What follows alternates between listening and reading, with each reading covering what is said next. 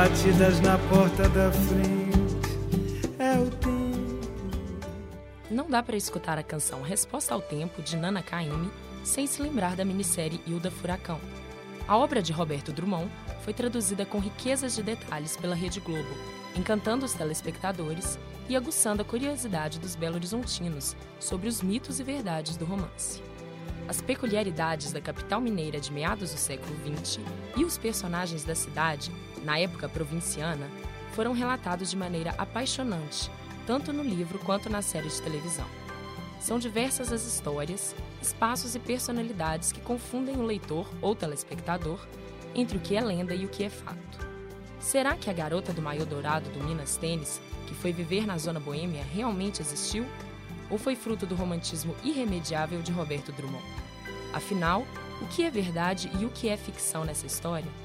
Para o jornalista Plínio Barreto, amigo íntimo de Roberto Drummond, o romance é um misto de ficção e realidade. O que levou Roberto a fazer esse livro foi a lenda que envolvia essa moça como de alta sociedade, que frequentava o Minas Tênis Clube e que abandonou a família para ir para a Zona Boêmia. E ele se valeu disso para fazer um livro. Roberto era muito inteligente, ele, sabia aquilo que poderia interessar aos leitores. Ele não conheceu Hildo Furacão. Um dos frequentadores da Zona Boêmia dos anos 40 conheceu a verdadeira Hilda Furacão e conta que ela é bem diferente da mulher descrita por Roberto Drummond interpretada na TV pela atriz Ana Paula Arósio. A Hilda era uma, uma pessoa ótima, brincadeira, mas muito moleque, muito brava, muito brigadeira. Era pequenininha, não era mulher grande nem muito bonita, mas era uma criatura, uma companhia agradabilíssima. Eu frequentava o Minas diariamente, nunca conheci Hilda Furacão ou uma Hilda qualquer que tivesse o apelido de do Coração no Minas Tênis Clube. O jornalista Jairo Anatólio Lima, locutor da Rádio Inconfidência há mais de 60 anos, escreveu o livro Estádio Independência, sobre a história do futebol em Belo Horizonte. No livro, ele cita Hilda Furacão como torcedora apaixonada pelo Clube Atlético Mineiro, que acabou se casando com um dos jogadores do time, Paulo Valentim. Jairo afirma ainda que, após o casamento, Hilda consertou a vida boêmia do jogador. Então ela conheceu vários jogadores do Atlético e um deles se apaixonaram né? e se casaram com o Paulo Valentim. E as informações que sempre nós obtivemos é que ela é, corrigiu, consertou a vida do Paulo Valentim. Ele é, estava aqui em Belo Horizonte, assim, é, por uns caminhos não muito recomendáveis para um atleta. E ele conheceu a Hilda Furacão, eles se gostaram e se, sabe, se casaram. Mas o romance não gira em torno apenas de Hilda. Comunista desde jovem, Roberto Drummond transferiu a personagem dos anos 40 para os anos 60, quando ocorreu o golpe militar. Ele aproveitou para mostrar no livro o cenário político da época, desde o final do governo JK até o início da ditadura militar. Segundo o jornalista Plínio Barreto, o escritor era um socialista revolucionário que fazia de tudo para ser preso. O Roberto foi um revolucionário, sim, mas foi um aprendiz de revolucionário. Ele era muito jovem. Ele não era, ele não chegou a ser propriamente um comunista. Roberto era um socialista. Ele era um, um estudante entusiasmado, interessado na política, se politizando. Além de discutir política, Roberto Drummond usou o livro para contar um pouco de sua própria história. Uma parte importante da vida do autor é o romance desde a adolescência com Beatriz Moreira Drummond, com quem se casou. Eles começaram a namorar quando ela tinha apenas 13 anos e foram casados por 42 anos, até a morte do escritor. A Bela B, como é chamada na minissérie, conta que sua família não era contra seu casamento por causa do comunismo, apesar do que é contado no romance.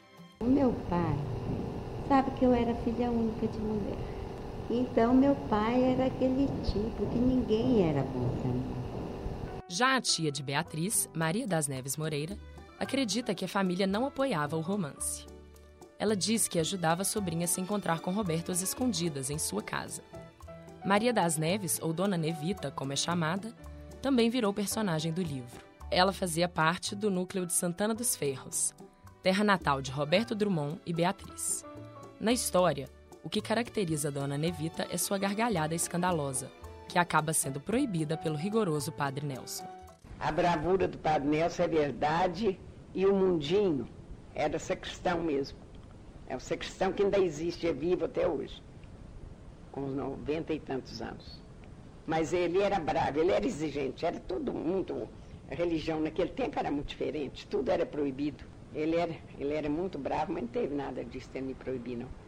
Eu devia ter espantado com a minha gargalhada, porque lá era tudo muito sério. E eu chego, eu, eu, eu chego lá assim, expansiva assim. Na Pequena Ferros, dois personagens têm destaque no romance. Um era Aramel, o Belo, o rapaz mais bonito da cidade, que sonhava em ser artista de Hollywood. O outro era Malthus, o Santo, um frei que se apaixona por Hilda Furacão. Bem no início da história, o Roberto narrador conta que ele, Aramel e Malthus eram melhores amigos desde a infância, conhecidos como os Três Mosqueteiros de Santana dos Ferros. A verdade não é bem essa. O Frei Malthus não foi inspirado em um conterrâneo de Roberto Drummond, e sim em um amigo que ele conheceu em Belo Horizonte, o Frei Beto. É isso que garante o jornalista Carlos Herculano Lopes, e o que a viúva de Roberto Drummond acredita ser verdade. Malthus, né, da minissérie.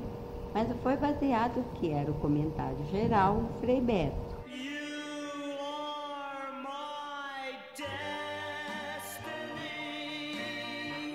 O outro grande amigo, Aramel, não era mesmo amigo do escritor.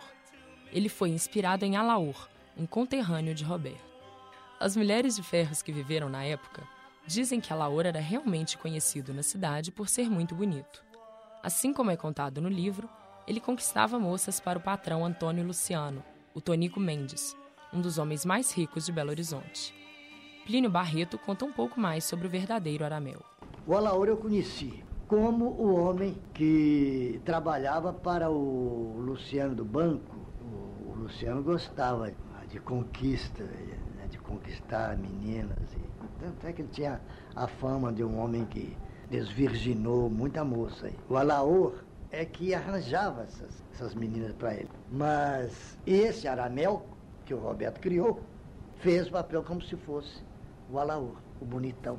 No romance, Aramel é contratado por MC, um locutor de rádio gordo e desajeitado, para impressionar Gabriela M., uma fã que escrevia cartas apaixonadas para o jornalista da Rádio Inconfidência. Não se sabe da existência de Gabriela, nem de nenhum contrato desse tipo. Mas o MC realmente existiu. Era Eli Murilo Cláudio, um plantonista da rádio, tão simpático, gordo e preguiçoso quanto o personagem do livro. Mas o foco do romance não está na rádio, sim nos ouvintes. Na Belo Horizonte descrita por Roberto, dois cenários são essenciais: o Minas Tênis Clube e a Zona Boêmia. Sobre os frequentadores do Minas Tênis, pouco se sabe. Os nomes usados por Roberto Drummond no livro são falsos, e o clube tem poucos registros de suas missas dançantes. Beatriz Drummond só se lembra de Dona Loló Ventura, que era, na verdade, sua tia Teresa Moreira. Ela não era interessada em política e nem líder das mulheres do Minas Tênis, como Dona Loló é no livro. Porém, Beatriz conta que a Liga das Mulheres pela Defesa da Moral e dos Bons Costumes realmente existiu, assim como a passeata contra o governo João Goulart. Antes do golpe teve, teve passeata contra, contra o Jango, aquelas coisas todas, que era contra, eles estavam com medo e teve aquela perseguição toda. Já os personagens da Zona Boêmia são bem mais conhecidos. Cintura Fina e Maria Tomba Homem são nomes que qualquer pessoa que tenha vivido na época conhece.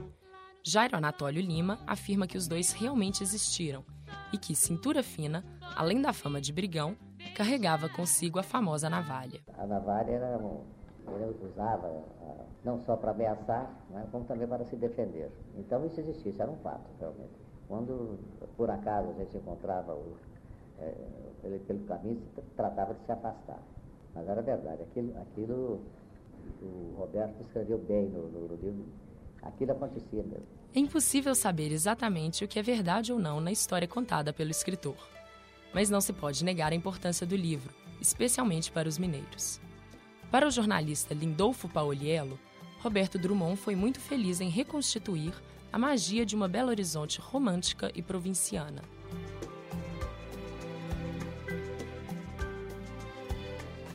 Independente de ser verdade ou não, a história narrada por Roberto tem muita expressividade no cenário cultural brasileiro. Talvez seja mesmo o mistério o que torna o romance tão cativante. Audiodocumentário produzido pelos alunos do quinto período de jornalismo: André Luiz Paiva, Érica Costa, Gabriela Lessa, Juliana Doyle e Luciana Martins. Locução: Gabriela Lessa. Edição: Carlos Gabriel. Porque sabe passar